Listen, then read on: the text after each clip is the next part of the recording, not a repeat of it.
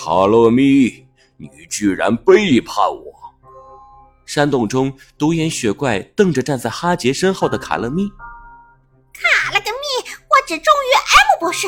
不过你这个家伙竟然想要私自利用空灵宝石把世界冰冻，是你背叛了 M 博士，我自然要与你为敌。可恶！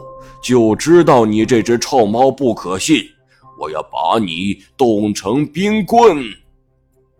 独眼举起鱼竿，锋利的鱼钩向卡勒咪勾去。然而卡勒咪也是早有防备，迅速丢出了一个烟雾弹。拜拜了，您嘞！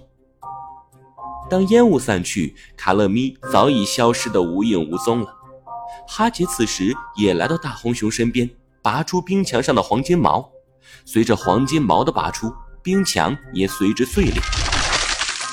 他竟然想要将整个世界冰冻，绝不能原谅！迪迦，我来挡住他，你快去寻找神庙吧。他很难对付，我怕你们不是他的对手。可是我们地心世界的勇士也有责任守护自己的家园啊！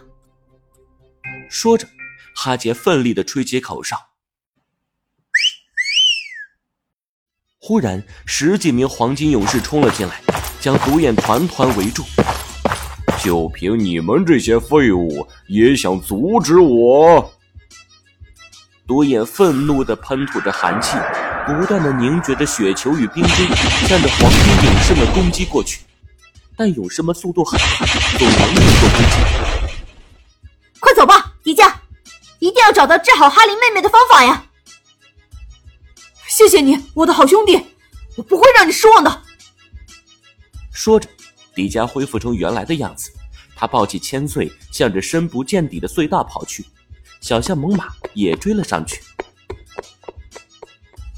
洞里一片漆黑，迪迦也不知跑了多久，眼前终于出现了光亮。随着光亮越来越大，迪迦终于来到了洞外。放眼望去，这里却是一片残垣断壁。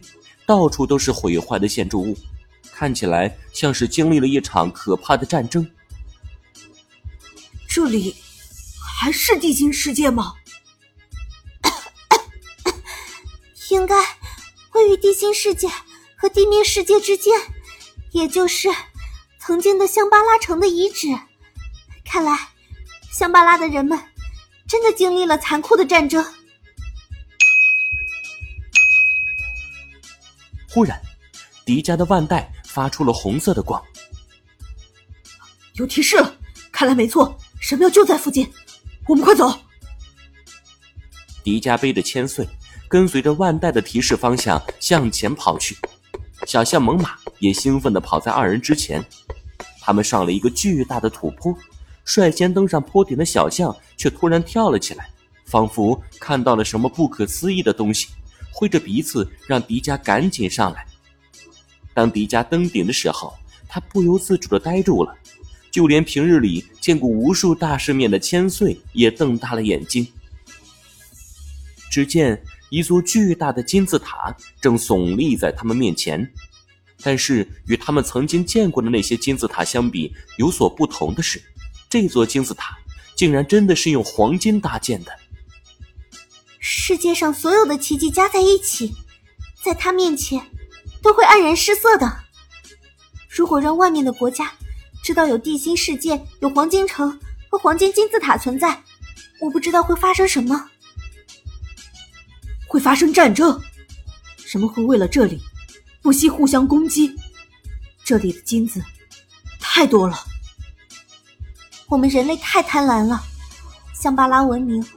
就是被战争毁掉的。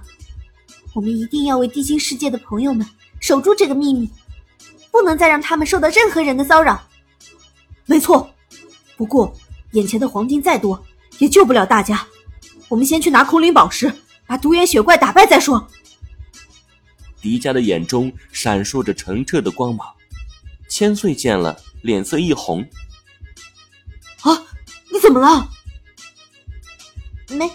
没什么，你说的对，黄金再多，也救不了大家。不过迪迦却有点迷糊，他不知道千岁脸红什么。